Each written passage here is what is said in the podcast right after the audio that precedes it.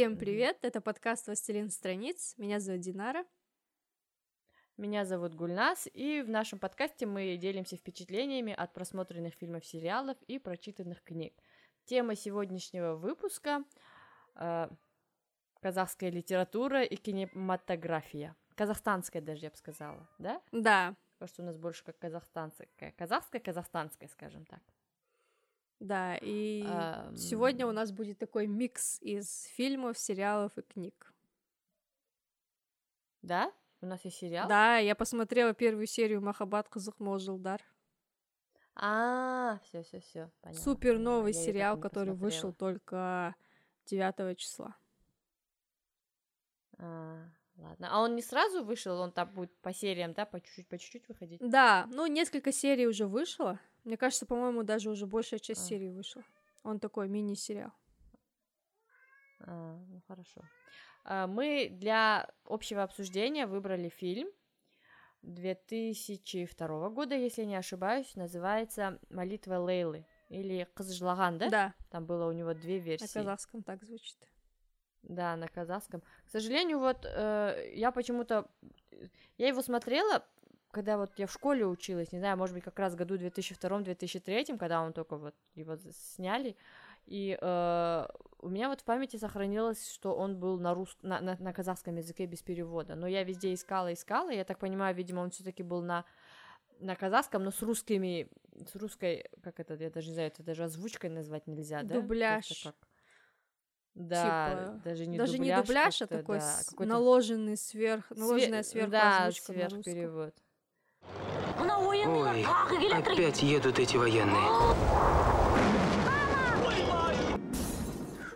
Мне кажется, они хотели таким образом, не знаю, какую-то, может быть, придать специфику, или я не знаю. Может, Но мне кажется, версия на казахском все-таки есть, просто ее нет в сети, поэтому мы ее да, не Да, может быть, да, или так. Просто прям она везде, везде именно с вот этим наложенным русским переводом. Я вот, если честно, не помню, как там было. Просто я почему говорю, что э, почему мне кажется, что она изначально была с такой вот наложенной русской как недоозвучкой, потому что это реально какая-то как бы недоозвучка, там один мужик озвучивает все подряд, без эмоций, без ничего, как вот было же в 90-е годы. Columbia Pictures. Да. Вот этот. Мне ужасно мне, не нравится. Вот у меня такое впечатление. Вообще бесит. Да, и это прям какое-то впечатление из 90-х. Но этот фильм в 2000-х годах, может, это такая фишка была. Может быть. Не знаю, в общем. Может, просто не было вот. возможности нормально дублировать, потому что дубляж же дорогой. Может быть, тогда они выделяли ну, да, деньги. может быть. Часто выделяют. Может быть, может быть. Может, решили так сделать, да. Вот, ну, в общем, э, «Молитва Лейлы», «Кызжлаган». Это фильм про э, девушку Лейлу, да? Да. Э, фильм, фильм, фильм по мотивам повести «Одна моя одна фамилица» Роза Муканова. И э, рас, рассказывается о жизни, о, о казахской, вот о, о, о молодой девушке, 14 лет ей на момент на начало фильма, Лейла, которая живет э, в поселке Дигелен в Семипалатинской области. Как раз это были 60-е годы, когда были вот испытания на Семипалатинском полигоне. И вокруг вот всего этого, мне кажется, и строится все повествование. Здесь сама суть была фильма рассказать эм, рассказать об этих испытаниях э, на, на фоне или на примере этого небольшого поселка. Что мне понравилось в этом фильме, это то, как показан аул. Прям вот такой вот, ну, типичный ауль, аульный аул, если можно так сказать. Прям там все такое знакомое, тоже все друг друга знают, э, все друг с другом соседи, э, тоже есть какой-то свой блаженный, есть какие-то свои там хорошие люди, нехорошие люди, какие-то такие склоки и все такое, в общем, мне очень понравилось, потому что, ну, на мой взгляд, крайне достоверно показан быт вот казахского народа именно в поселке, в ауле, такой, как они ходят э, пасти скот, на этот на на пастбище. Да, да, такой прям. Э, как там толпа носится, да, толпа детей, да, да, да, да. Они, они там все прям дети носятся, как дети эти ходят, дразнят всех подряд. Я прям вспомнила, у нас тоже так было. Когда там носились и дразнили все каких-то людей. И вот мне, не знаю, мне так кажется, но в каждом таком казахском ауле или, может, даже сообществе, потому что я-то жила в городе, но я жила в городе в частном секторе, который был, ну, такой вот, как бы так, аульный сектор, если можно так сказать. И вот я когда смотрела этот фильм, там же есть этот дедушка Исаак, или Иса, да, Исаак его, Исаак, кажется. да. Или Иса, Иса. Исаак, да, который угу. Грузинский еврей. И мне показалось, что вот в каждом таком сообществе есть такой вот дедушка не казах, который вот какой-то, не знаю, немножко э, который немножко выбивается из общего, из общего коллектива, если так можно сказать, такой немножко не от мира сего, который дум, у которого какие-то свои отличающиеся от окружающих какие-то понимания жизни, принципы, что ли.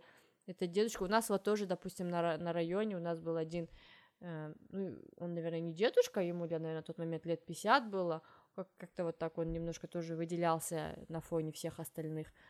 То ли русский дедушка был, то ли украинский дедушка был. Но вот лично мне больше именно вот эта атмосфера как-то показалась такой, ну, эм, знакомой, что ли, и приятно было смотреть именно этот, этот, этот момент. Да, вот, кстати, насчет дедушки, э, там тоже очень хорошо показано, что э, в аулах, даже в самых казахских аулах, много таких переселенцев, которых советские власти да. просто заслали, разослали по Казахстану. Там есть вот этот грузин, Иса, грузин да. слэш еврей.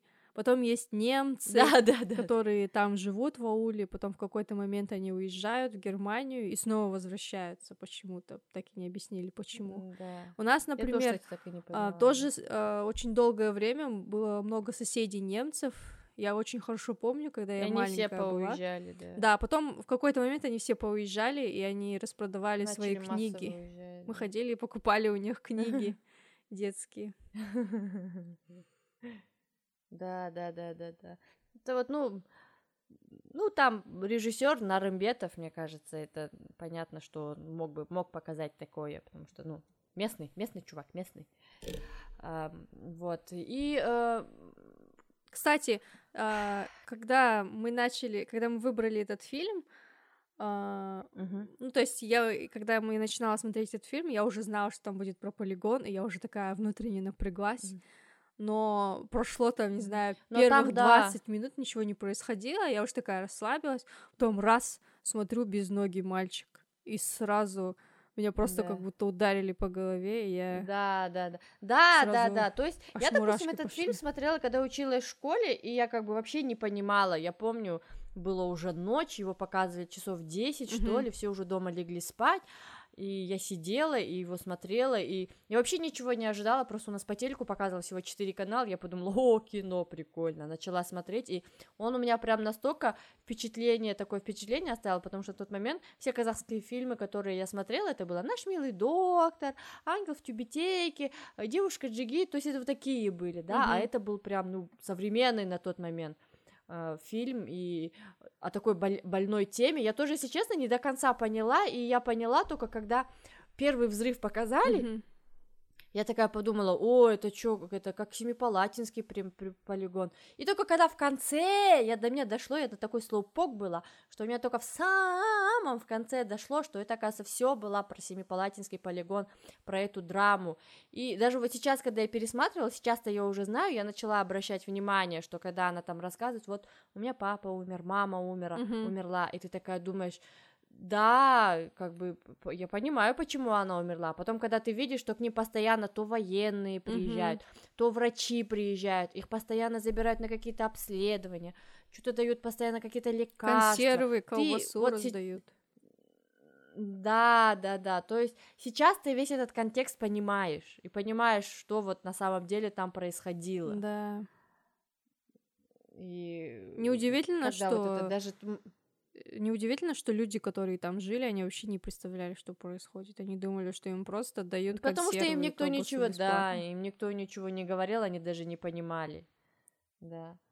И когда там этот э, безногий прицепился к машине и катился и кричал «Э, «В космос! Человек полетел да, в космос! это был Гагарин такой ироничный полетел!» момент, это вообще просто Да. я аж хотела встать и уйти, потому что ну, это, это просто такой был невыносимый момент. То есть Вообще такая больная тема, этот Семипалатинский полигон, То, что- что прям Да. невозможно э, о ней спокойно разговаривать. Как представишь, сколько всего там произошло. И эти люди, они там э, жители этого Ула, они поют русские песни э, от всей души. Они не, не только русские, они вот это на итальянском да, пели, на итальянском вот. соли мио, да? О соли мио. Да, да, да. они как от всей души да. празднуют э, то, что человек полетел в космос. Ну, то есть они чувствуют себя Да. частью Советского Союза и вообще даже как бы не подозревают о том, что вот творится, что Мгм. Советский Союз творит у них под носом, так сказать.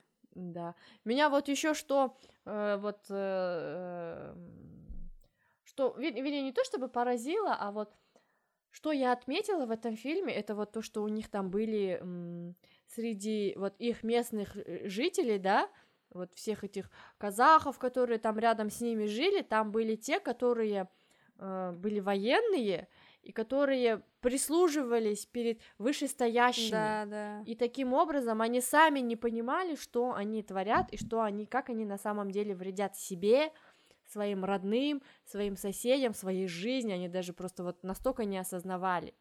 Да. Потому что даже и их просто вот, они сами не понимали, что их тупо используют, чтобы как, иметь какое-то влияние, давление на жителей этих населенных пунктов. Ну да. Вот Это тоже. То есть, вот когда ты вот этот весь контекст смотришь, я какие-то моменты фильм уже сейчас я его прокручивала, думала, фу, фу, фу, не могу смотреть, говно кипит. Какие-то прям такие моменты, потому что ты думаешь, блин, ну как, как можно быть настолько, ну вообще просто. И когда ты понимаешь, потом уже там в какой-то момент, когда там происходит событие, да, с этой девочкой, Мгм. Лейлой.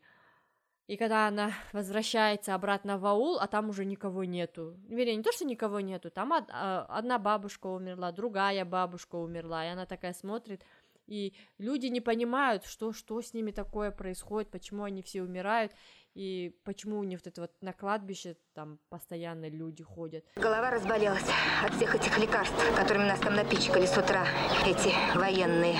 Вот уж семь дней, как моего Исака нет со мной. При таком наклоне душа человека легче взлетает.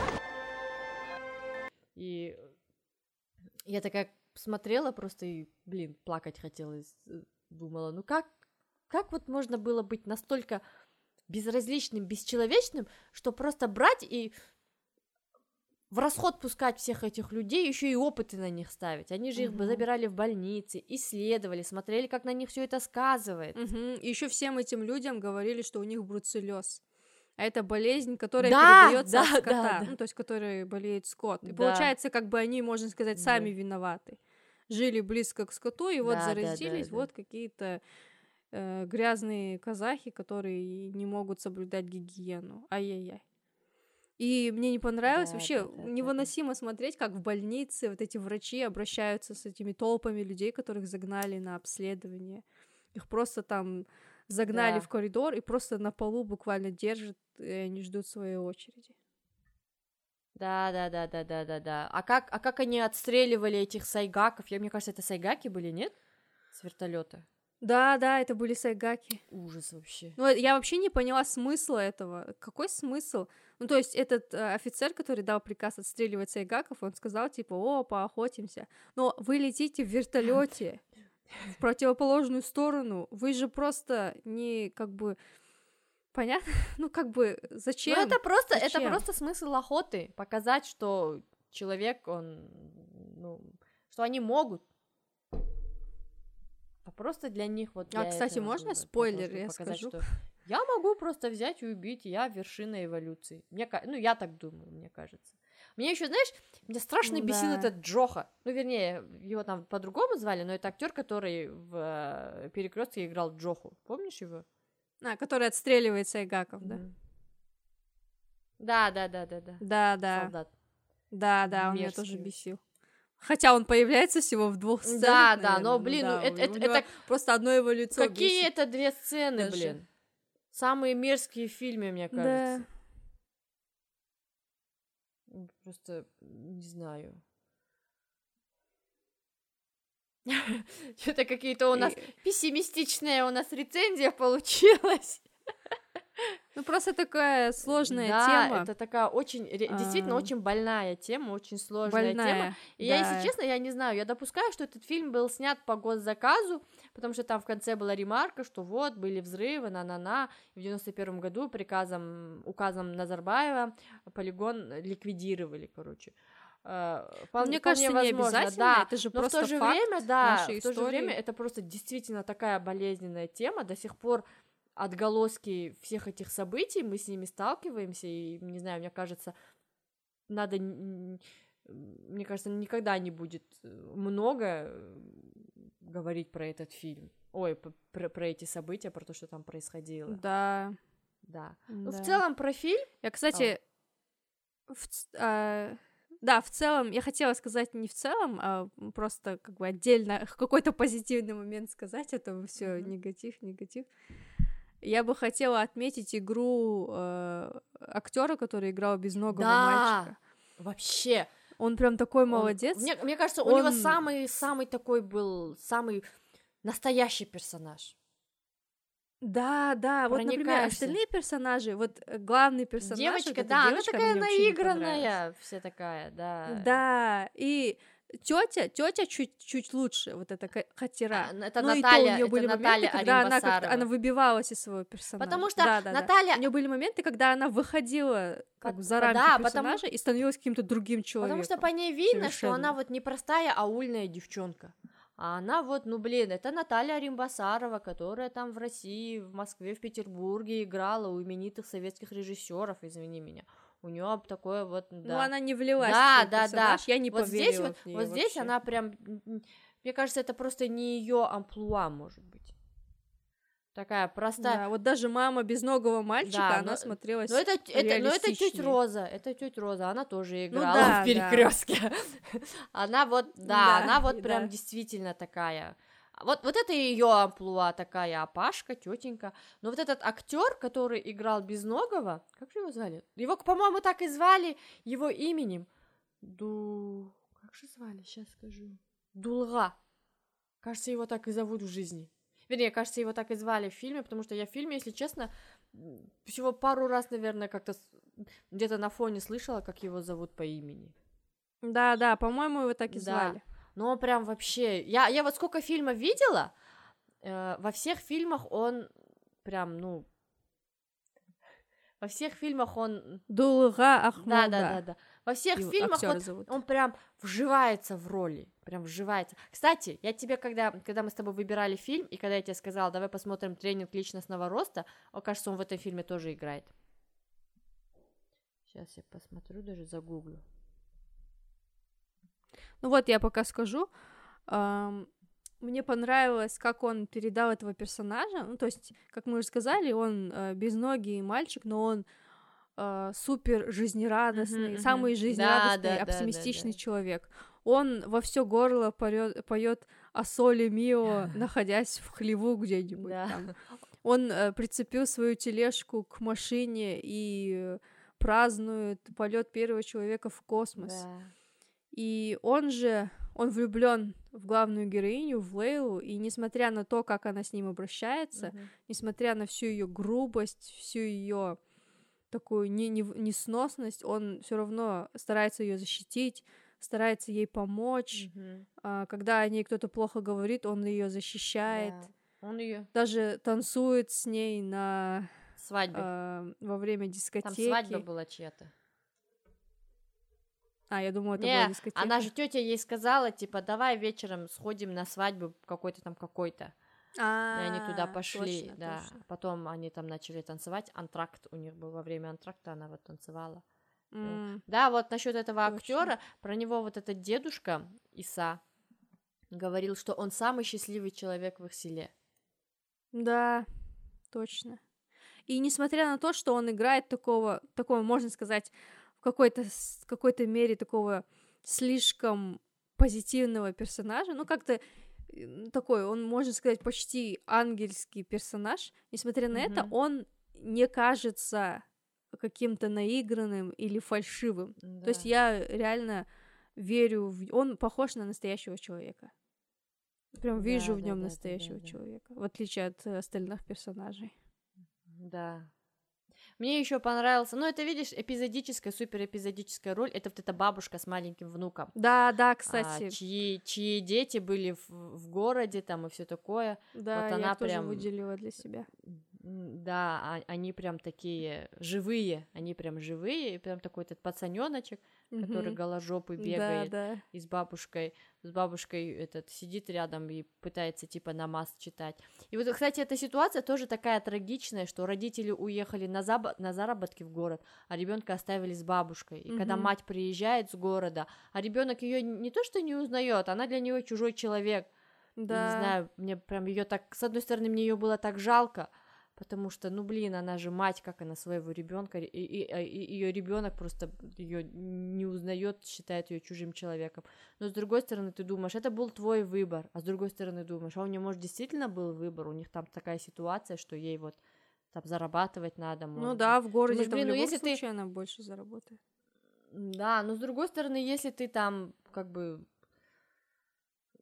если у тебя там есть условия, что ты там зарабатываешь, живешь как-то, то можно, наверное, как-то ребенка тоже с собой взять. Блин, ну все равно такая, конечно, ситуация эм, сложная, что там надо знать конкретно э, условия, там все, все, сослагающие это, этого, этой ситуации, чтобы как-то свое отношение к ней выстроить, что ли.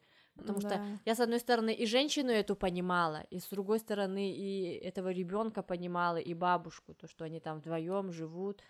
И как она, как она, мне еще так понравилась такая бабуля бабулей, но, короче, она там, когда ей куда-то надо было ехать, она Да, просто да. отдала ребенка это, и такая шукс, на лошадь залезла, такая псмля, псмля, и такая бодренько так запрыгнула в своем халатике и поскакала. Думаю, нифига себе бабушка. И она еще сказала Лейле, что она доверяет ей своего внука, а родители, мол, у него не путевые. Да, да, да, да, да. Высказала все, что она о них думает. Да.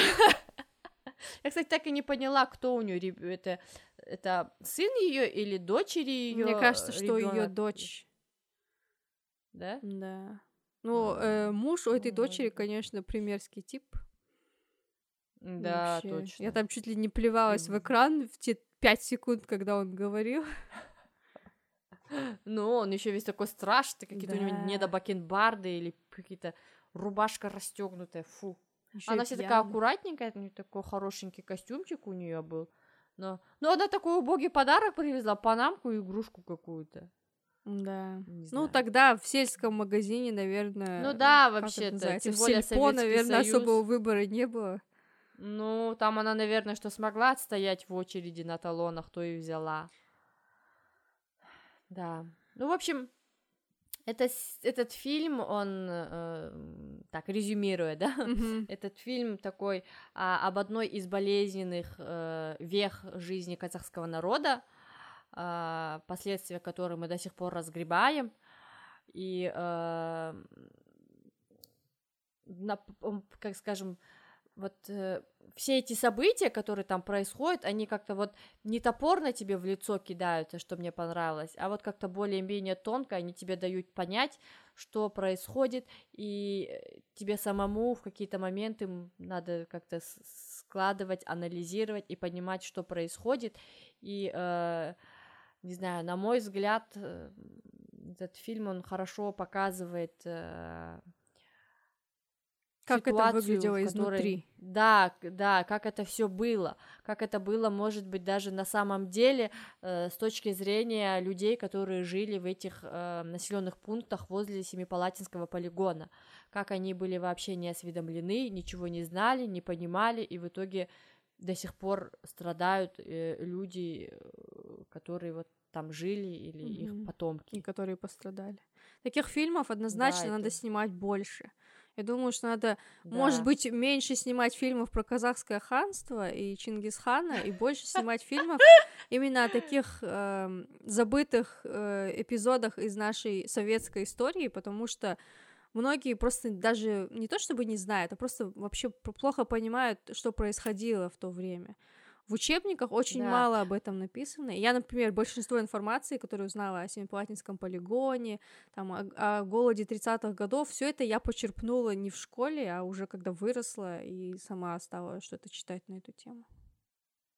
Да, но мне кажется, это, с одной стороны, в то же время и какая-то постыдная страница нашей истории, о которой... ну да, эм, однозначно. немножко, да, это такой вот, как это называется, типа как триггер, не знаю, если можно так выразиться, Да, такая да. вот Да, болезненная, можно назвать триггером. болезненная такая, да, болезненная такая э, точка, на которую вот ее надо, ее надо показывать, ее надо лечить, но она прям такая очень болезненная, и людям, мне кажется, людям, тем людям, которые были во власти в то время, она для них как бельмо на глазу даже в какой-то степени, Да. что они, что, конечно же, я, конечно же, там были люди, которые не могли не понимать, но тем не менее они допустили это по своей воле, не по своей воле, но это случилось, и это люди вот из местных властей.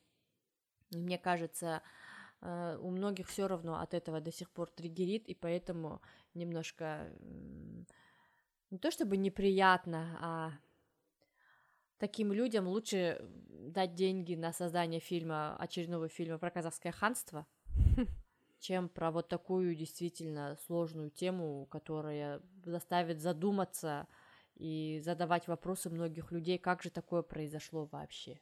Да, Вот. однозначно. Ну, в общем, Так, вы, наверное, уже поняли, что мы рекомендуем этот фильм. Да.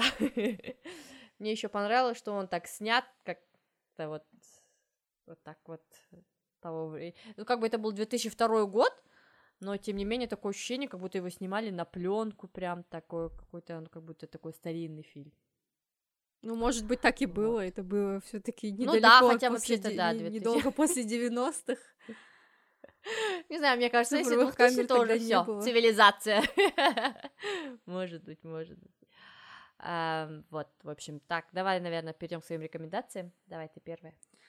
Да, я хочу рассказать о, об очень свежей для себя книге, которую я дочитала буквально в этом месяце.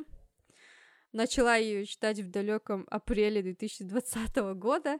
Ну, просто так получилось, что я время от времени отвлекалась, и я давно не читала на казахском, и было э, местами сложновато читать, но и специально для этого эпизода я взяла себя в руки и наконец дочитала.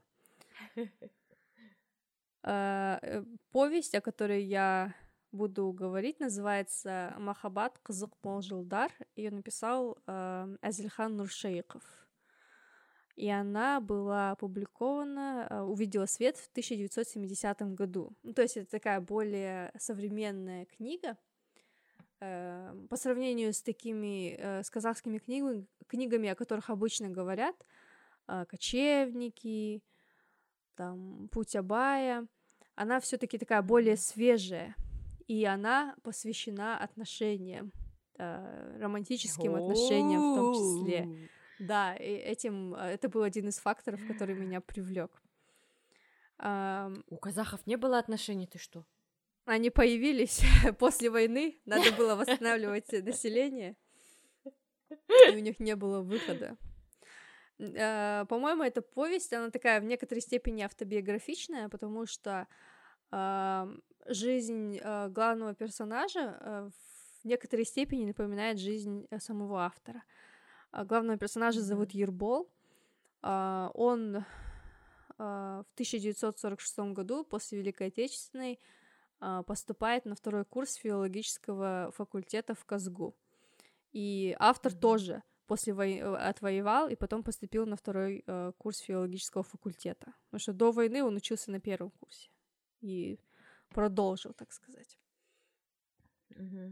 И вот этот Ербол а, попадает в группу, в которой 30 девушек и всего один другой парень, и просто Классика. Это, офигевает. это фи- филологи, это журфак, это классика. Плюс это еще после войны, когда мужчин в принципе да, было да, да, меньше. да, да. и он просто офигевает от этого моря э, девушек, и первые несколько страниц он просто ошеломленный стоит и, не, и даже не знает, как ему войти и как Гормоны ему вообще быть там. бушуют! Да, да. И вот это меня очень удивило, потому что я, например, никогда... Ну, я не то чтобы прочитала много книг на казахском, но я прочитала, наверное, книг 4 или 5, и там никогда так открыто не говорилось о каких-то симпатиях э, допустим, парня к девушке, как к противоположному полу. Ну, говорила всегда о каких-то платонических чувствах, но чтобы такое физическое да, влечение да, описывалось, да, для меня это было впервые, и я просто чуть ли не краснее читала там все эти описания его мыслей. Как будто это как будто про родственников каких-то читаешь, да? Да, это было так странно, но со временем я привыкла, потому что это был уже не первый случай. Каждый раз, когда мне попадалось такое место, у меня просто глаза на лоб лезли. Я такая думаю, я правильно перевела это вообще? Это правда? Да, первое время было вообще ужасно непривычно, но потом как-то втянулась. А, Тем более, что. Ербол как-то поуспокоился и понял, что ему нравится все таки больше всех нравится одна девушка. Его одногруппница по имени Ментай. А, И он сближается с ней, они начинают обсуждать книги и понимают, что им нравятся одни и те же авторы. Он пишет для нее стихи и читает их э, всей группе, и О, все как понимают, романтично. что это стихи о ней. Ну, то есть все понимают, О, а он почему-то думает, что никто не понимает, и что все думают, что он просто читает какие-то стихи. Ну, то есть он, он думает, что ничего не видно по нему. Ну, палево, палево. Да. Ну, кстати, здесь не только их отношения описываются, здесь еще есть история его друга, у которого была девушка а, до того, как он пошел на войну, а потом он пропал без вести, но она продолжала его ждать. Потом есть история Мгм. самого Ербола. А, Его невеста, к сожалению, не дождалась его с войны, потому что Мгм. внимание, ее родственники говорили ей, а вдруг его убьют, ты останешься в девках, так и будешь до старости его ждать. И самое обидное, что Ужас. они заставили ее выйти замуж в сорок третьем году, по-моему, или даже в сорок четвертом, а в сорок пятом он вернулся, живой и невредимый. Ужас. Представляешь, как, как кого было Что- ей? Представляю, как обидно. Еще ему. нибудь за какого-нибудь старика выдали. Да, да, она вышла замуж за пожилого бригадира Буркетбая. Потому что, потому что войну всех молодых здоровых забрали на фронт, остались одни либо коллеги, Да, он был либо хромой. старики. Он был хромой, и если ей было там 21, по-моему, или 20, ему было, по-моему, за 50. Или Ничего себе. 40, э, или под 50. Ну, от 48 до 55. По-моему, в таком, э, в таком диапазоне. Ну, в общем, это, то- это всего лишь ам, всего лишь несколько кейсов, которые описываются. Там есть а, парни, которые, которым нравятся девушки, и если девушки а, отвечают им отказом, то они просто не понимают слова нет и преследуют этих девушек. Ну, то есть ситуации, которые... Ну, это до сих пор есть. Да, которые есть и сейчас. Есть безответная любовь. Есть э, извращенцы-преподаватели, что меня тоже Да. удивило. А, Тоже до сих пор есть. Да, есть сексуальное насилие. Это, кстати, тема, которая очень широко, там О, очень боже. глубоко освещается, и мне тоже про это было. Там есть даже пара таких очень жестоких сцен. Ну, как бы мы не видим, мы не становимся свидетелями, но нам рассказывают о них, то есть косвенно о том, что произошло. И там просто тоже это очень трудно читать. И я тоже была просто поражена тем, что об этом написали в романе, да бывает, на да. казахском языке. Ну, то есть такие темы тоже поднимаются, и мне кажется, это очень правильно, потому что невозможно не обсуждать эту тему, потому что такие случаи, Да. они происходят, и если о них не говорить, то это не значит, что они исчезнут. Да, да, да, да, согласна. А, Кроме этого, кстати... Потому что у нас на вот это все, на все такие такого рода события сразу на, на, м, накладывается ярлык яд. Да. Но извините меня, от того, что мы перестанем говорить, от того, что там женщин насилуют, бьют или еще что-то, эти события не перестанут происходить. Наоборот, чем больше мы будем говорить, тем больше мы будем обращать внимание на каком-то несправедливом отношении, на каком-то абьюзе, на каком-то насилии в отношении любого человека, мужчины, женщины, ребенка.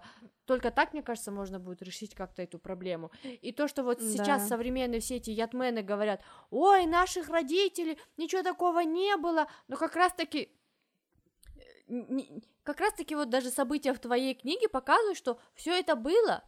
Какие-то дебилы, какие-то извращенцы, ненормальные, плохие люди, они существовали всегда. Да. И не бывает плохих наций, бывают плохие люди, и это не относится к тому, что там, ой, казахи такие красавчики, молодцы, среди них насильников вообще не бывает. Все мы Да. знаем, сколько случаев, сколько историй было. И то, что вот то, что мне не нравится, что они вот приводят примеры, какие-то, не знаю, случаи из какой-то классической литературы, говорят, вот, пожалуйста, пожалуйста, не было же такого. Но то, что об этом не писали, не означает, что этого не было. Просто на тот момент, может, тоже было какое-то табу, я не знаю, еще что-то. Тем более еще надо учитывать, что эта книга вышла в 70-м году. Ну, то есть к тому времени уже можно было Да. писать про какие-то вещи, которые раньше просто запрещались в, в советской литературе, в том числе и на казахском языке.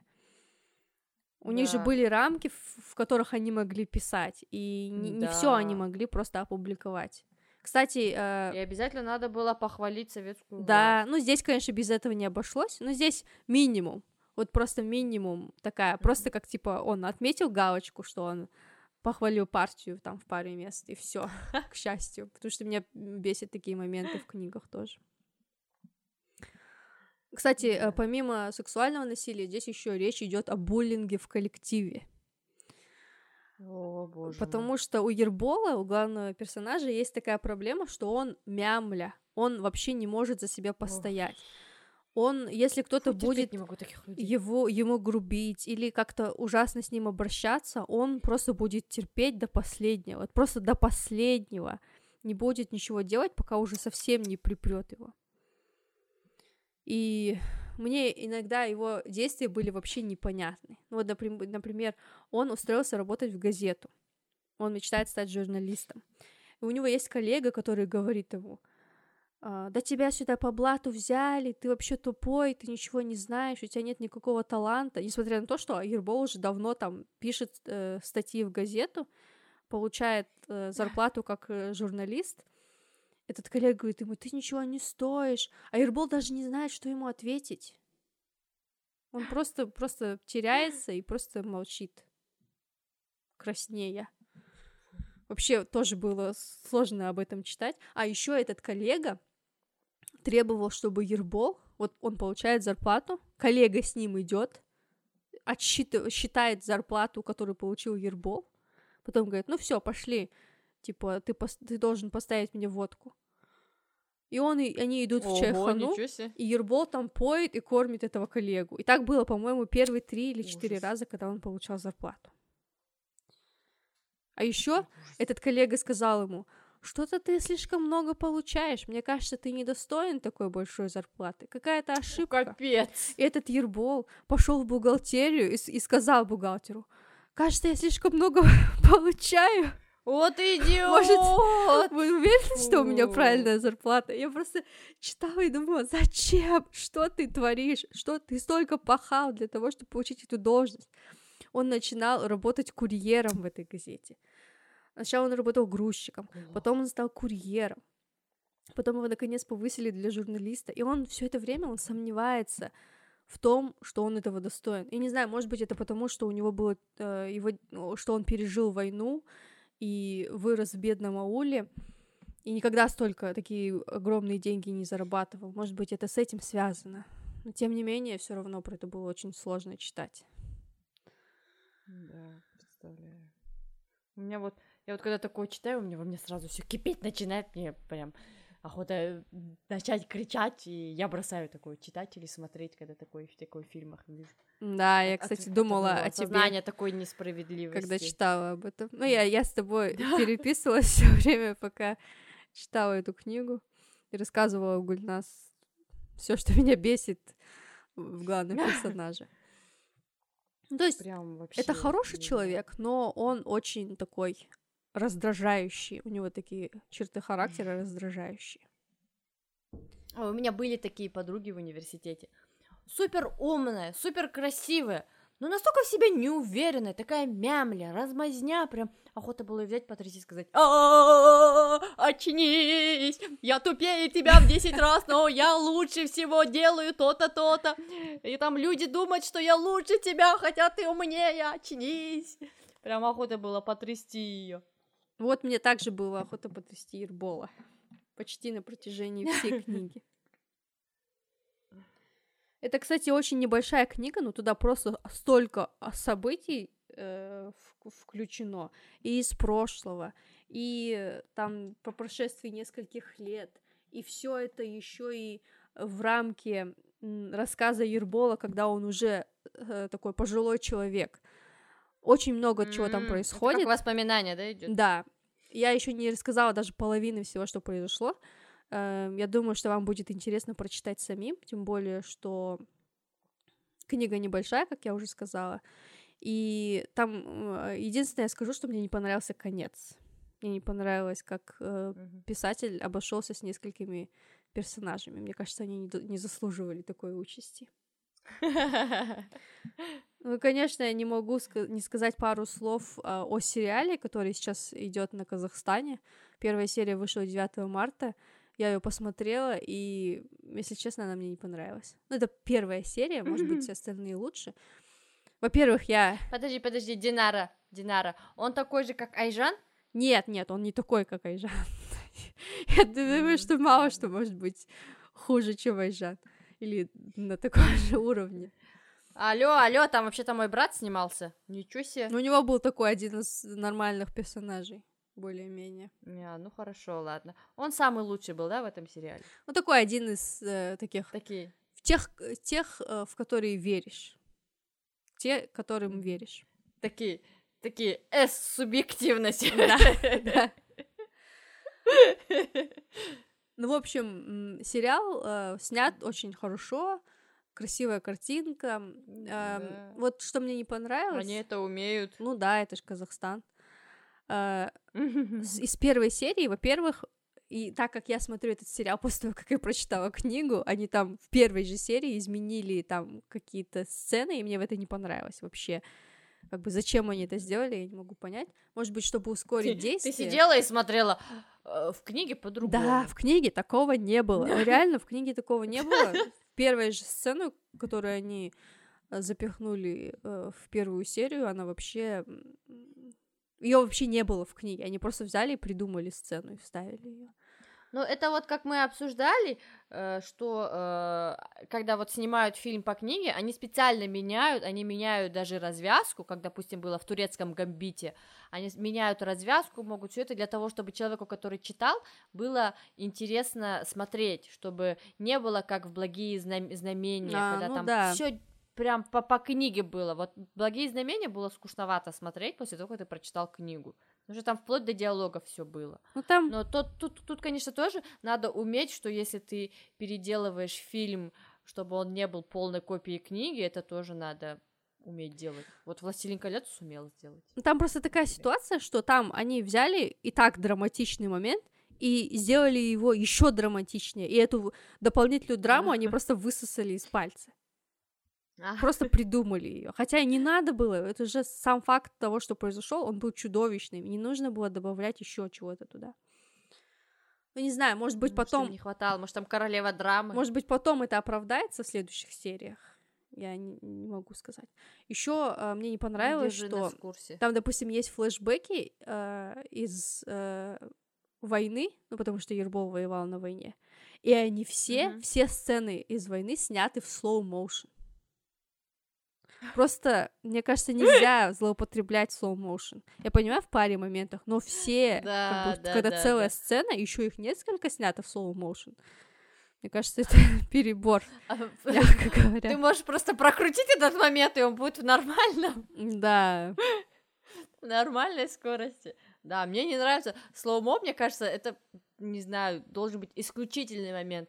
Не во всех фильмах есть э, предпосылки для того, чтобы было slow-mo. Мне, допустим, slow-mo не особо нравится, если только это не, допустим, только сегодня мы смотрели, сегодня или вчера смотрели сцену из, э, как это, X-Men ов, где ртуть ускорился, и там вот, там вот slow-mo было оправдано. Ну да, там, да. Вернее, там даже не slow-mo было, там прям вот это. Вот мне кажется, вот такое, да. В вот такое оправдано. случаях.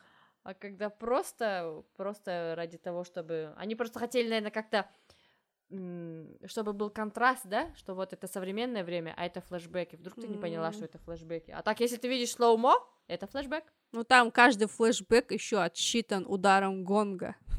Просто удар гонга, и ты А. понимаешь, что это флешбэк. Для особо сообразительных удар гонга. Да, так что, мне кажется, сложно не заметить этот флешбэк.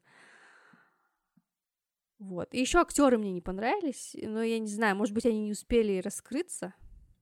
Они мне показались такими. Они либо не доигрывают, либо переигрывают. Но опять же, может быть, это как-то тоже М. э, оправдается в последующих Потом сериях. Да. Ну, я, наверное, посмотрю еще вторую серию. Но пока я не могу рекомендовать. Но очень рекомендую книгу. Книга такая Мгм. А, интересная, мне кажется, будет э, современному человеку. Если вы, если вы читали классику всю, допустим, и ищете что-то новое, то мне кажется, это такая не, не суперизвестная книга, которую мало кто читал. А, Единственное, скажу, мне кажется... сейчас скажу, что Мгм, пока давай, я не забыла, лучше читать ее в оригинале на казахском, потому что я сравнивала с переводом на русский, и там некоторых сцен просто нет. Их просто взяли и вырезали. Там, допустим, есть сцены, когда там, например, стихи, э, песни, или даже, ладно, стихи песни я еще могу понять, там они, может быть, поленились переводить, или это было слишком сложно, но в некоторых местах просто целые огромные беседы просто вырезаны. Я не знаю почему, но это очень плохо. Да, я, кстати, помню, когда я читала Улпан, я тоже сравнивала казахский и русский, и там была такая, я даже не знаю, был какой-то, не знаю, парадокс или что, э, что, допустим, на казахском языке читаешь и потом сравниваешь с русским переводом, Мгм. Э, то там, к примеру, на русском языке есть то, чего нет на казахском. То есть перевод добавлял. М, То есть были, то есть были моменты, когда, допустим, э, в русском переводе не было того, что есть на казахском, но было то, чего не было на казахском, к примеру. Как-то вот так было. Они или либо убирали в каких-то моментах, в, каких, в каких-то моментах переводчик добавлял. Да, и что-то. непонятно, чем они И- руководствовались. Да, да, да, да, то есть и я, к примеру, просто Улпан, это там язык более сложный, и там были такие обороты, которые я не догоняла. Я думала, так, возьму-ка я книгу на русском языке тоже. Начала смотреть, а, я смотрю, этого куска нету. Потом такая думаю, хм, странно, начинаю читать на русском языке, потом такая думаю, хм, интересно, как это написали на казахском языке? Открываю казахскую книгу, а на казахском языке книгу, а там этого куска нету. И я такая, да, Ужас. что это такое вообще происходит? Почему нельзя нормально Ну, перевести поэтому- без э, убираний и добавлений слоев? Да, да, да. Ну, Мне кажется, это тоже было связано с тем, что вот, может быть, в советское время, ну, какие-то моменты надо было М, убирать. Скорее всего. А какие-то моменты, да, какие-то моменты нужны были то, чего автор в оригинале написал, переводчику сказали, типа, да переведи. Может быть, такой момент был. Возможно. Ну, я тебя перебила, извиняюсь. Ну, у меня, в принципе, все. Вот я рекомендую книгу в Мгм. оригинале. Насчет сериала пока повремените. Но книгу вот э, Махаббат Хызык Молжилдар э, автор Азельхан Нуршейков. Очень рекомендую. Гульнас? Так, я, наверное, да, я перейду, наверное, к своей рекомендации. Я просто сейчас думаю, что про что говорить. А, про а, фильм или про книжку. Так, ладно, давайте я про фильм расскажу. А, фильм. Просто он как раз больше подходил к теме именно молитва Лейлы. А, но э, да, я, наверное, про него расскажу лучше, про, про фильм. Это фильм «Подарок Сталину» 2008 года, если я не ошибаюсь, 2008, да, 2008 года. Ты Да, смотрела? но я не смотрела, я слышала про этот фильм. Мгм. Да, в общем, он взял кучу премий, Мгм. Э, был показан на Канском фестивале, на Берлинском фестивале, вот. И э, это фильм о м, депортации э, людей в Казахстан. В- конкретно в данном случае, если я не ошибаюсь, это депорта- депортированные евреи были. Мгм. М, Да-да-да, евреи были. Депортированные евреи. Э, Фильм начинается с того, что вот поезд, вот эти вот э, вагоны товарные, в которых везут людей, люди в них умирают. И э, в одной из первых сцен мы видим, что э, мальчик принес стакан воды своему дедушке, а дедушка его скончался, вот, и э, все те, кто в этом... Он остался один, Мгм. а, про родителей его мы не знаем. И все, кто был в этом м, вагоне, они ну, начинают думать, как бы спасти мальчика. И следующая сцена это вот степь и наши казахские, казахские герои, которые железнодорожники, которые вот там чинят чинят дорогу, Мгм. железную э, и все такое. И э, это история о том, как э, один казахский дедушка, контуженный, у которого нет ни семьи, ни детей, у него вот он остался один. Он был контужен во время войны, э, потерял и жену, и детей во время голода, контуженный на войне и живет один. И вот как-то пытается ну, зарабатывать на жизнь тем, что он как раз вот обслуживает железные дороги, и э, он, когда вот э, на станциях, когда поезд останавливается на станциях, э, погибших во время путешествия как бы ну, выбрасывают, и э, такие люди, как вот этот главный герой, дедушка Хасам, Мгм. они их хоронят.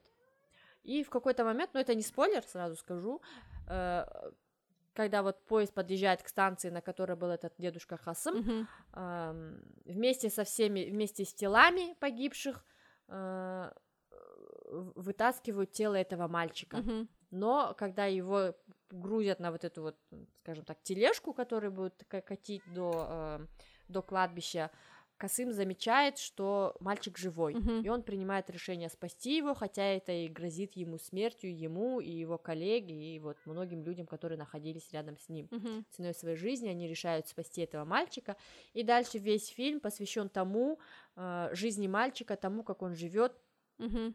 э, тому, как он пытается найти своих родителей, и ему дают казахское имя, Сабр, весь поселок. Это вот примерно такая же история, вот как с молитвой Лейлы, там тоже маленький поселок, все друг друга знают, и этот поселок, в котором много депортированных, там есть тоже э, поляк депор- депортированный, Ежи, да, его зовут, кажется?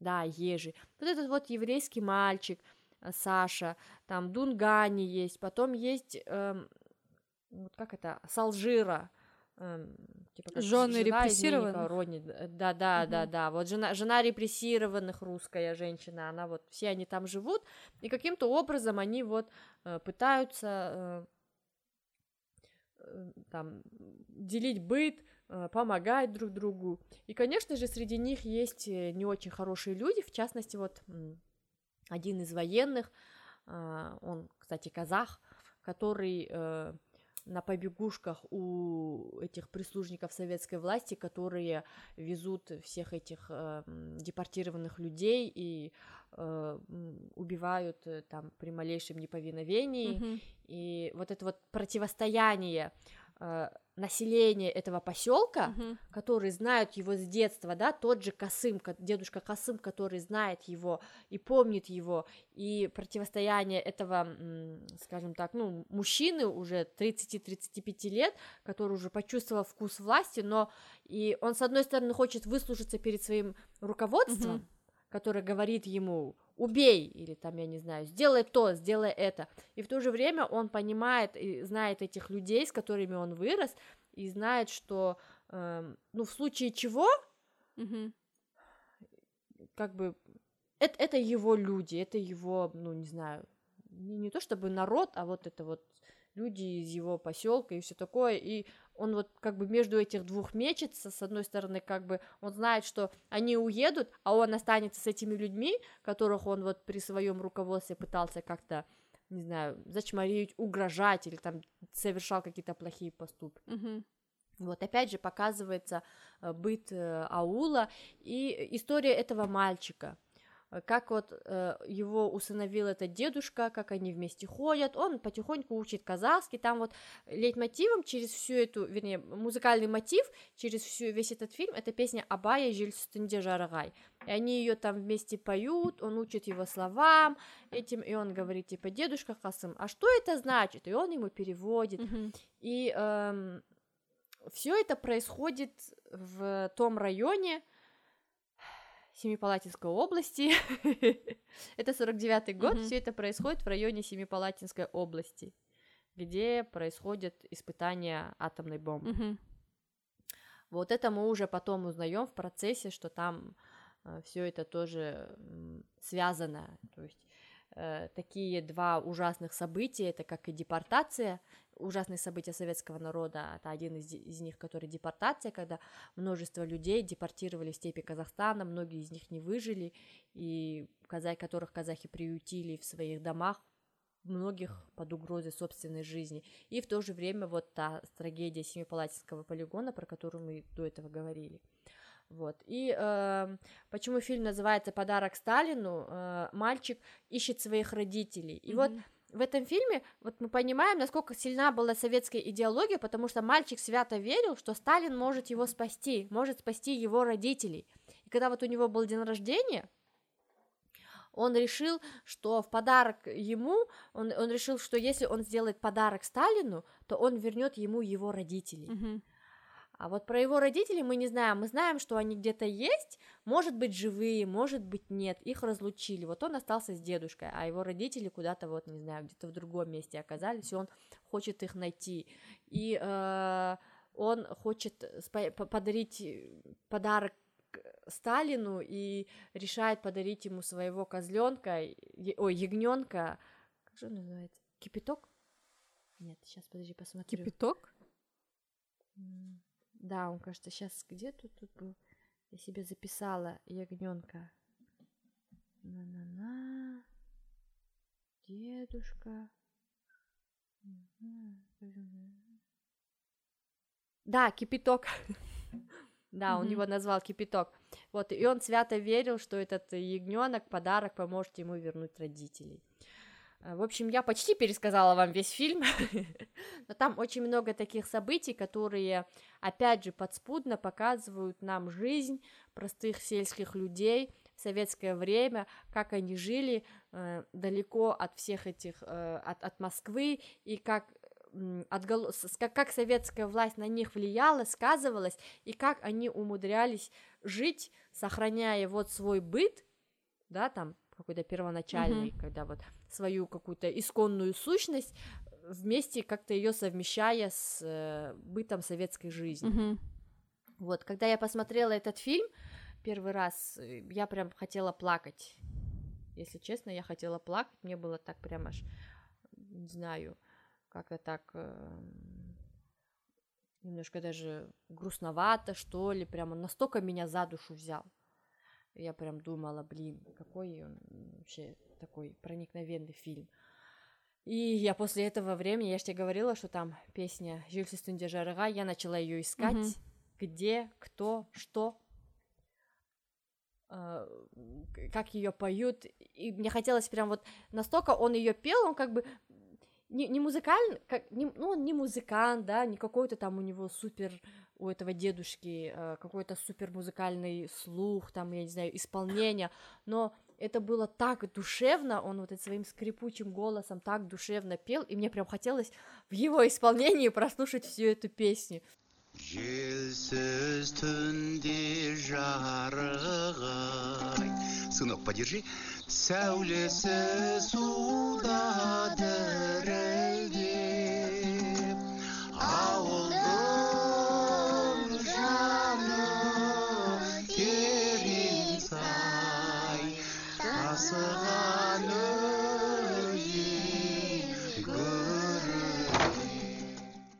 Я, по-моему, я так возмущалась, что я, по-моему, еще жаловалась, еще в интернете писала. Да сколько ж можно? Почему нет нормальной песни в исполнении, нормального исполнения Так песни Речи нашла? Стенди Жаргай?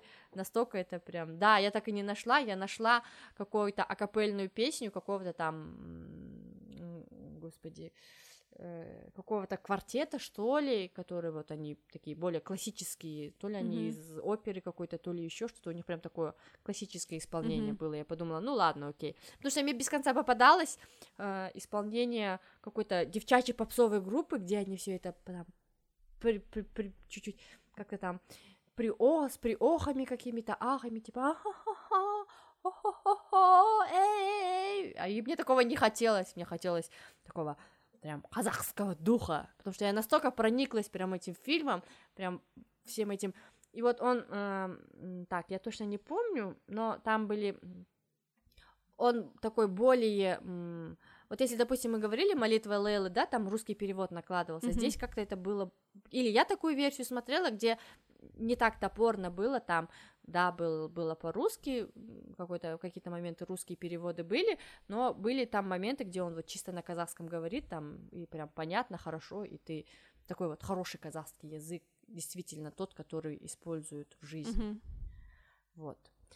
В общем, я крайне рекомендую подарок Сталину, А, он возрождает веру в людей и дает понимание того, что самое главное это помогать друг другу, взаимопомощь, взаимовыручка, и что какие бы эм, события страшные не происходили в жизни, в вашей личной жизни или в жизни страны, э, самое главное сохранять человечность и невзирая ни на какую, ни на нацию, ни на какую-то принадлежность расовую, просто оставаться человеком несмотря ни на что. Мгм.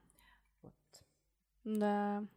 Мне кажется, это актуально в любой ситуации. что- Особенно Да, да, да. при да, каких-то трагедиях. что- такие люди. Да, я в такие моменты, когда вот такие фильмы смотрю, и когда вот читаю все эти истории депортированных, которые вот приехали в Казахстан, и им здесь помогали, там, отделились последним, э, там, и все такое, я прям такую гордость испытываю за свой народ. Я думаю, какие все таки молодцы, какие все таки Да, конечно, есть всякие ублюдки типа ятменов, но в целом, в целом, какие мы все таки молодцы, столько людей спасли. Да. Вот. Так, что ты еще что-то рекомендуешь? Да, у меня такая будет э, короткая рекомендация. Я в последний момент Мгм. решила все-таки порекомендовать. Эм, Это сериал, э, снятый телеканалом Хабар. Э, Мне кажется, к Хабару у многих предвзятое А. и я решила взять на себя миссию по исправлению этой репутации. Там есть хорошие сериалы. Я не буду говорить за все, Хабара. но я смотри, посмотрела там пару интересных сериалов. Один называется э. Кустар Энне, и он посвящен жизни и творчеству Нур- Нургисы Тлендиева. Это знаменитый казахский М, советский мгм. композитор, дирижер, дамбрист и вообще Да, да, да. народный да. артист. Он, он, я, я вот, я врать не буду, но это, кажется, он создал казахский оркестр народных инструментов. А, он, э, его назначили э, руководителем этого оркестра, и он просто Мгм. создал его действительно, а, придал ему, вообще придал престиж использованию казахских народных Да. инструментов и Инструменты. а, показал, как можно их использовать и как сделать это звучание э, современным и в то же время э, с помощью народных инструментов. Мгм. А, сериал, вот это такой мини-сериал, там, по-моему, а, то ли 7, то ли 8 серий, может быть, чуть больше. Но он такой смотрится очень легко, потому что, опять же, он такой более современный, ам, и он охватывает промежуток, ну, где-то, наверное, сороковые, от сороковых до 80-х годов. Такой, можно сказать, Мгм. благодатный период для а, искусства в Казахстане.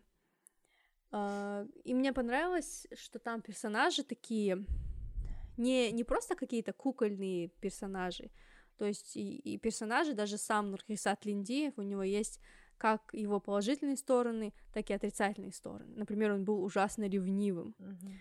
И его жена от этого даже страдала. Это, это, не доку- это не документальный, Нет, да, нет, это фильм художественный. получается?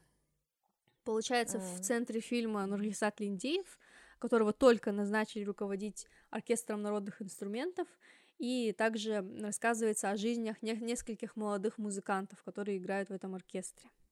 В том числе юная Инженю, которая вообще то- тоже приехала э, впервые в большой город покорять Алматы, и по счастливому стечению обстоятельств попадает в этот эм, оркестр и там начинает расти как музыкант.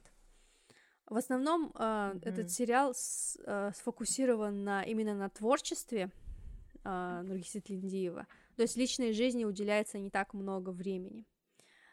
А, но в то же время сериал Мгм. очень интересно смотреть, и учитывая, что я, когда э, была в Алмате, один раз э, ходила в его дом-музей, из-за из-за того, что я была в этом доме, мне было еще интереснее смотреть, потому что они снимали в этом доме. М. Я такая, о, я же была в этой кухне. И там видела его, у него было много музыкальных инструментов дома, такой шикарный ковер, рояль, там его фраг висел. Ну, то есть, когда я посмотрела это в сериале, я, у меня было такое ощущение, что я знаю это место, я там была. Мне кажется, всегда интересно смотреть сериалы про места, где ты бывал, так что ты чувствуешь какое-то ощущение причастности. Да, да, да, да, да. Ну, вообще потрясающе, конечно, у него была жизнь и такой огромный объем работы, который он провел. Я поражалась, когда я была в музее, и Да. поражалась, когда смотрела сериал. Просто вообще. И музыка, конечно. А, Одна из огромных причин смотреть этот сериал это его музыка. В том числе вот это замечательное исполнение песни Кустарене. Это, наверное, его самая знаменитая песня. А, В сериале ее поет эм, а, Сайкен Майгазиев, э, современный певец. О, Тоже очень классно ее Мгм. исполняет, прям аж мурашки бегут по коже. Павел Андреевич, нам еще в каток нужно попасть. Какой каток? Будем сидеть здесь. Начальство едет. Какое начальство?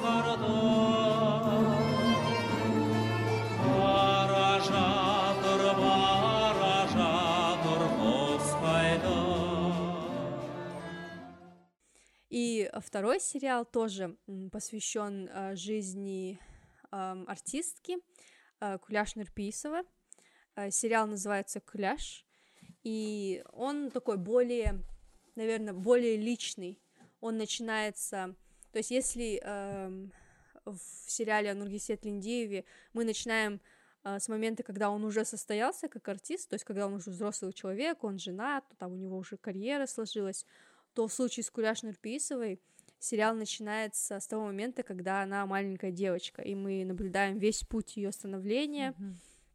ее детство, как она э, училась петь, потом ее такую зрелую жизнь, семейную жизнь и расцвет ее карьеры. Ну, то есть он охватывает больше времени, и он такой, да, более сосредоточен на ее личности, но и в то же время а, карьере тоже большое внимание уделяется. сексен қыз серуенге шықса Айналайын, атың кім? гүлбахрам бейсова үйдегілер күлә деп кеткен Тоже очень рекомендую. Он тоже небольшой. Мне кажется, можно даже, ну, максимум за три вечера посмотреть его. Но он такой м, в то же время в нем нет никакой пропаганды. Он такой смотрится то- тоже как эм, обычный художественный сериал, но в то же время с такими знакомыми нам реалиями, потому что мы все знакомы с э, жизнью, допустим, в Алматы, мы все были в театрах, в которых она выступает, ну, мы Мгм. знаем эту артистку, ну, то есть эм, для меня отдельным удовольствием, когда я смотрела эти два сериала, было то, что я хорошо знаю эм, действительность, о которой э, рассказывают эти сериалы. Ну, то есть это все кажется таким родным, и мне кажется, нужно побольше таких сериалов о том, что мы вроде бы знаем, но не так хорошо, как хотелось бы. Вот эти два сериала, они дали мне такую информацию, которую, когда ты читаешь просто, допустим, на Википедии, ты не так усваиваешь, чем как когда ты воспринимаешь в виде сериала. Не, ну конечно, да, мне кажется, именно этот э, в, в сериале это, ну это более, мне кажется, приятное и более такое восприятие, потому что Ну картинки, да. все это у тебя складывается, какие-то образы, да. Актеры, Чем просто сухое повествование. песни, музыка, Да. все это складывается Да, я, я недооценивала Хабар. Да, да, Гульнас, присмотрись к Хабару, он еще может тебя тоже. удивить. Кто бы мог подумать? Открытие вечера. Да. Открытие вечера. Точно. Ну вот. Ой, я перейду к своей рекомендации. Да, прошу. Э, Я, да, я перейду к своей рекомендации. Э, Это книга, которую мне советовали прочитать где-то, наверное, года четыре назад. И а она, я ее постоянно держала в уме, думала, надо начать, надо начать. Что-то как-то руки не доходили. И когда мы решили, что мы будем записывать вот к Наурызу такой вот про казахскую литературу, я обратилась к своему брату за рекомендациями. И вот первая его рекомендация, которая была сразу, он мне посоветовал эту книгу, я подумала, сразу два человека советуют, надо читать. Кстати, первым человеком, который мне это посоветовал, это был мальчик с английского, Даурен, помнишь? Да, да, помню. Потому что я, я помню, я ходила на мероприятие, я ходила с книжкой, э, читала... эм, ой, как же... Менің атым. Кожа. И он смотрел и смеялся, говорил, о, чё? Я говорю, да, вот я начинаю читать на казахском. Он сказал, следующую книжку обязательно прочитай, Вон Кол. Я такая, что, что? Он говорит, казахский триллер, ужастик. Я такая, офигеть, надо читать. И, в общем, я ее себе по- пометочку сделала, и вот когда я к брату обратилась, он мне сразу сказал, ну, я могу посоветовать. Я сказала ему, говорю, только не банально, только не банально, ни мне не обайжало, ничего такого не надо, мне давай что-нибудь более такое современное, такое вот, Мгм. что что-то необычное, что тебя зацепило. И он мне сразу посоветовал книгу Тулена Абдыкова «Вон Кол», М, Я «Правая даже не рука». слышала про такое. Да, я тоже не слышала, но это, оказывается, такая поп- не то чтобы популярная, а распространенная книга, потому что когда я ходила в э, Алматы Ктаб Мгм. и в Атамура, там были эти книжки. Там, а вернее, был сборник, потому что это скорее как рассказ, повесть, наверное, небольшое произведение. И вот, видимо, с этого, о- о, видимо, это произведение входило в сборник, и его именем назвали это, собственно, сборник. Это был вот Уон Кол.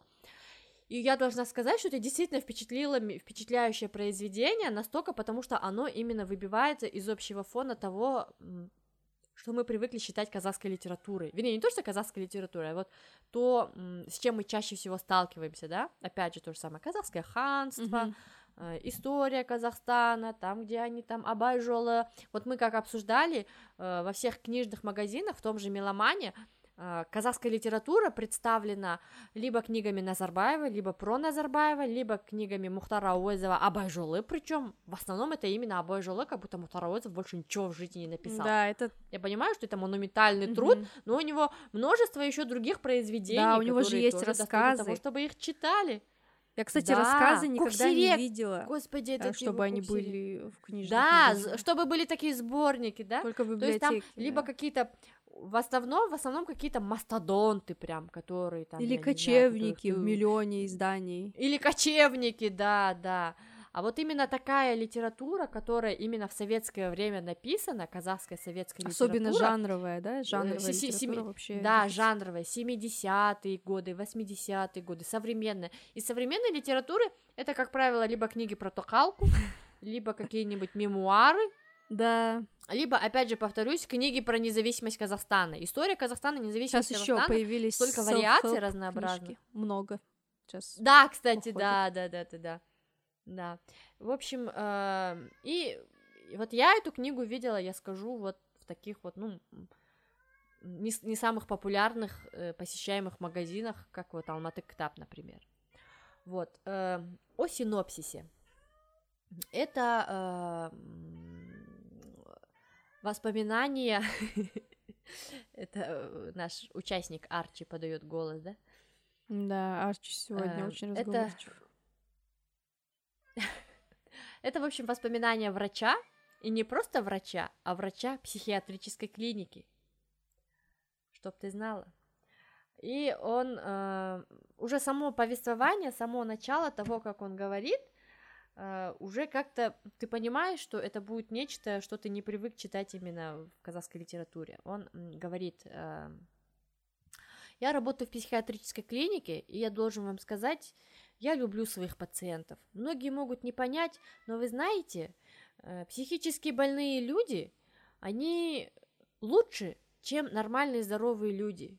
Убивают, воруют, калечат, калечат. Это все делают нормальные люди.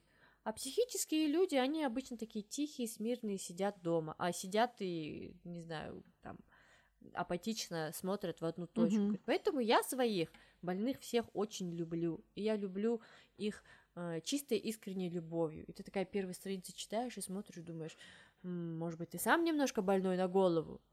Потом уже, потому что, ну, как бы известно же, да, что вот врач, который лечит э, психические, психические заболевания в какой-то степени тоже бывает э, со временем становится, э, не знаю, не то чтобы психически, а он, он больше становится э, ближе к их, скажем так, касте, нежели касте э, здоровых людей, да, Мгм. психически, ну, не здоровых, а таких нормальных людей, да. Мгм.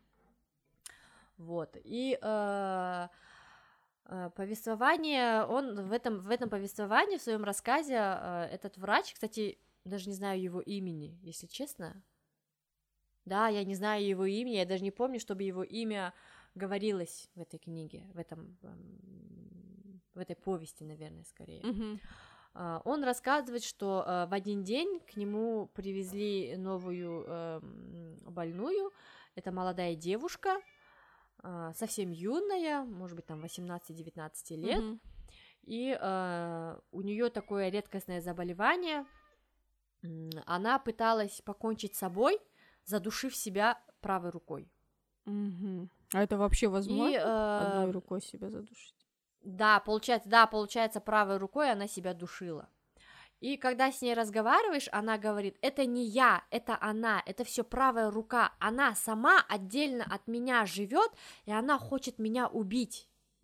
Эта правая рука хочет меня убить. М. И родители, естественно, привезли ее в клинику, и этот врач, молодой врач, он, да, он молодой врач, он принялся за ее лечение, потому что он посчитал, что это очень интересное дело, и Мгм. он почувствовал какую-то личную ответственность за эту девушку. Это очень короткая повесть, буквально, наверное, часа на Мгм. два. Просто она настолько... Я ее читала неделю где-то, потому что в какие-то моменты, когда там читаешь, мне просто нужно было это переварить. Мгм. Я прочитаю, допустим, две главы, Потому что да, это настолько и сижу, жутко перевариваю пару дней. или Ну, не то, что жутко, это непонятно? как-то так... Да, не то чтобы непонятно, это вот что-то... Я до конца не знала, что вообще происходит, что это. Это какой-то мистический триллер, это какая-то магия, или это какое-то действительно психическое заболевание. Вот что вообще, чем все это закончится, что вообще происходит? И э, у меня, если честно, я вообще не знала, о чем эта книга, у меня никаких ожиданий по ней не Мгм. было. Единственное, кроме этой короткой аннотации, что это казахский триллер от Даурена, и я такая думала, окей, ладно, почитаю. И я ожидала чего-то такого, не знаю, думала, может быть, зря я читаю, а потом думала, блин, да нет такого жанра казахский триллер, у нас такое не пишут. А, и э, даже не знаю, блин, как. э, Я потом почитала про это произведение, про этого автора, что это какой-то один из примеров э, мистицизма. э, Это произведение один из примеров мистицизма, которое вот название, даже само название настраивает человека на мистический какой-то лад, long call, ты сидишь и думаешь, интересно, правая рука, что это, а в чем смысл? Обычно там какие-то, ну даже, допустим, вот это твоя книга, да, Махабат Молжудар, ты такой думаешь, о, это про любовь, а здесь long call, что это правая рука? Это конкретно про правую руку, или это как-то образно, что типа он моя правая рука, что ты не знаешь, чего ожидать. Но когда там, допустим, на первых страницах ты понимаешь, что речь пойдет о враче, э, речь пойдет от лица врача психиатрической клиники, ты начинаешь что-то там немножко догадываться. Мгм. Вот, и э, Звучит очень Эм, интригующе. Да, я даже, если честно, не знаю, я боюсь рассказать и раскрыть говори, всю не говори. интригу. Я только скажу, да, я только скажу, что э, события таким образом происходят, что э, ты начинаешь и сопереживать девушке, Мгм. и с подозрением относиться к врачу, скажем так. М, В какой-то момент даже я начала думать, да ты сам псих, ты сейчас что-то напортишь, ты что-то такое сделаешь. ненадежный рассказчик. Что-то мне... Да, да, что-то мне не нравится твое поведение, вот эти вот твои слова, то, что ты сказал. Ты как-то предвзято относишься, ты эм, не то чтобы не настоящий врач, а ты э, не относишься к ней как к какому-то, ты относишься к ней как к какому-то просто интересному кейсу, а не как к человеку, которого надо вылечить. У меня такое было впечатление в какой-то момент. Мгм. Потом, ну, конечно, развязка там такая, ну, прям такая развязка. Я когда ее прочитала, я подумала, да ну не может быть. Неужели? И такая думаю, окей, окей, так, потом я перелистнула обратно, прочитала предыдущую главу, потом опять прочитала главу развязки, последнюю главу, и такая подумала, Э, Кстати, вот немножко об авторе, Тулен Аб- Аб- Абдыков, он э, наш современник, он живой, Мгм. в 42-м или 43-м году родился, в 42-м году родился, э, тоже журналист был, и вот... А, он, кстати, еще в администрации президента работал, оказывается. Неожиданно. Ничего себе. Да, неожиданно, да, неожиданно. Вот. И он...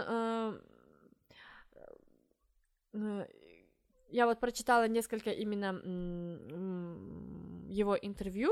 И, кстати, когда ты рассказывала про Нургис Сутлендиеву, я хотела сказать, а вот этот Тулен Абдыков, он вот э, и- играл в ансамбле у Нургис Сутлендиевой. О, ничего себе.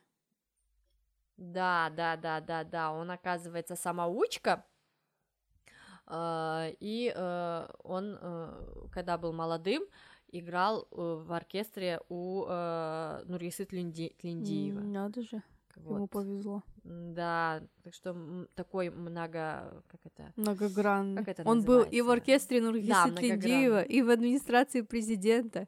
Еще и написал да, первый и, и триллер. книги писал, Везде успел, чувак. Да, такой весь многогранный человек. А, вот. э, И эм, сразу скажу, мне захотелось прочитать что-нибудь еще, еще благодаря тому, как написана, написана эта Мгм. повесть. Она написана таким вот, если вы, к примеру, если у вас казахский на уровне intermediate, если можно так сказать, да, или pre-intermediate Мгм. даже, это вот прям для вас идеально, потому что там очень такой хороший, понятный, живой язык. Ну вот, может быть, иногда там встречаются какие-то такие обороты. Его очень легко и интересно читать. Не только за счет, за счет сюжета, но и за счет того, как это написано. Потому что в какой-то момент такое ощущение, что мы как будто бы читаем дневник этого врача, и с- нам становится интересно, как он будет ее лечить. И там даже ты смотришь это, и как бы э, то ли это действительно лечение, то ли нет. И мы вот не знаем совершенно ничего ни о этой девушке Алме, ни об этом самом враче. То есть мы не знаем их предыстории изначально. Мы с ними знакомимся именно в момент, когда э, эту девушку привозят в больницу, и мы там немножко его начинаем узнавать. Мы знаем, что он врач, что он любит своих пациентов. И вот Мгм. собственно, их история начинается в момент, когда эту Алму привозят э, в больницу, и начинают развиваться все эти события, и ты смотришь, и там есть такие моменты, что в какой-то момент они, дес- он, он прям видит, как его, ее правая рука, то есть я вот немножко, может быть, даже не знаю, не заспойлерю или что-то такое, но чтобы вы понимали, что в какой-то момент ее правая, он видит, как ее правая рука поднимается и собирается ее душить. Ужас. И это такой страшный момент, а я, я боюсь ужастиков, а я его это прочитала на ночь. Я эту сцену прочитала, быстро, быстро, быстро открыла какую-то милую книгу про животных, начала читать, немножко забылась, потом залезла в Инстаграм, посмотрела милые видосики, и после этого я эту книгу начала читать только И днем. какую книгу ты просто про её животных читала читала? Джеральда Даррелла? Нет, не Джеральда Мгм. Даррелла, я читала... О, господи, забыла. Известную книгу э, про. Занимательные Потом факты о животных? Про неё, надеюсь. Или милый? Нет, нет, Мгм. нет. Что-то типа и все обо всех существ, обо всех, обо всех человеческих, обо всех существах или что-то такое. Короче, я не А. помню. Это книга британского э, этого писателя ветеринара. М. Это воспоминания реальные. Вот. И в общем я просто хочу сказать, что впечатляющее произведение, небольшое, впечатляющее как по сюжету, как по смыслу, как по подаче, так и по, э, скажем так, стилю, Мгм. стилю написания. Поэтому, если вы интересуетесь казахской литературой, либо вы э, не знаете, с чего начать, я бы советовала начать с этой книги, потому что она э, легкая именно для чтения, для, допустим, скажем так, даже если можно сказать, изучения языка, и в то же время она необычная, и мне кажется, она в какой-то степени очень современная, с таким же успехом эта книга была, могла бы быть написана, не знаю, каким-нибудь американским, британским автором, и эти события, вернее, эти события могли бы быть переложены на, там, не знаю, события в Америке или в Англии, вот, то есть то, что мы привыкли читать в такого э, жанра авторов. Вот. Да, очень любопытно. Такая моя рекомендация. Да, почитай. И ее очень легко скачать в интернете, потому что она ну, доступна.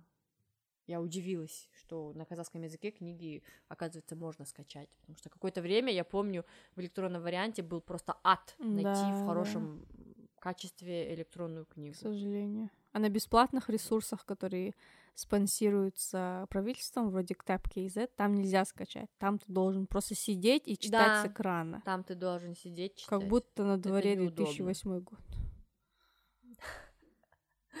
Проще купить книгу, ходить с этой книгой, хотя для нее интернет не нужен. Но. Вот, такие вот у нас рекомендации по казахской литературе. Надеюсь, мы, наверное, еще как-нибудь повторим такой выпуск. Э, Вот. Да, как начитаем э, багаж знаний для следующего выпуска, обязательно повторим. Хотели бы напомнить, что наш подкаст э, вы можете послушать на Apple и Google подкастах, в Яндекс Музыке или на Подбине. Да, и напоминаем, что у нас есть Инстаграм, Властелин страниц, есть электронная почта, властелин страниц, собачка gmail.com. И мы настоятельно просим вас оставлять нам комментарии, э, писать письма и эм, оставлять И ставить комментарии оценки в Apple да, подкастах. в Apple подкастах и оставлять комментарии в Apple подкастах тоже. Вот, на этом мы с вами прощаемся. Пока. До новых встреч!